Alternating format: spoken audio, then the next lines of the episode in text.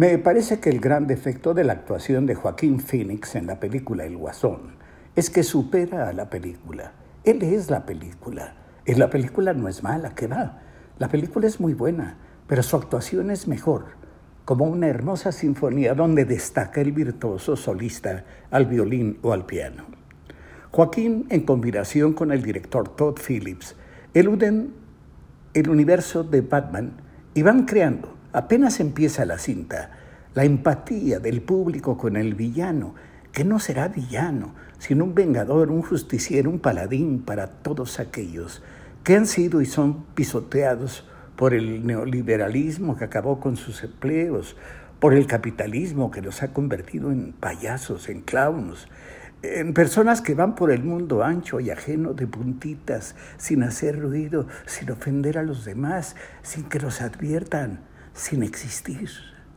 El guasón sale del mundo de los cómics y entra a las calles, al mundo de la política social, al parecer sin advertirlo, pero convirtiendo los asesinatos de tres fantoches en el metro de su madre y de un comentarista de televisión irónico y gracioso, y hasta de una doctora que intenta ayudarlo en actos justicieros, si se conocen, como los conocemos desde nuestras butacas, los antecedentes que los han incubado.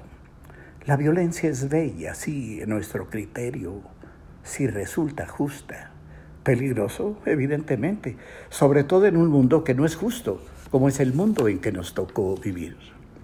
El 20 de julio de 2012, un hombre de 23 años, el pelo pintado de rosa fosforescente y vestido de camouflage, entró a un cine en Aurora, Denver, donde se estrenaba El Caballero de la Noche, donde aparece el guasón. Cuando se apagaron las luces, ese, tipo raro soltó una bomba de gas lacrimógeno y comenzó a disparar. Mató a 12 personas e hirió a muchas más. Ni las autoridades ni el psiquiatra encontraron relación entre la película y los hechos. Pero ahí nació la leyenda de alienación que seguramente crecerá con este guasón. Yo no sé si el hecho de que la sala donde por fin logré verla haya sido abierta unos minutos eh, más tarde, tal vez tras una revisión especial.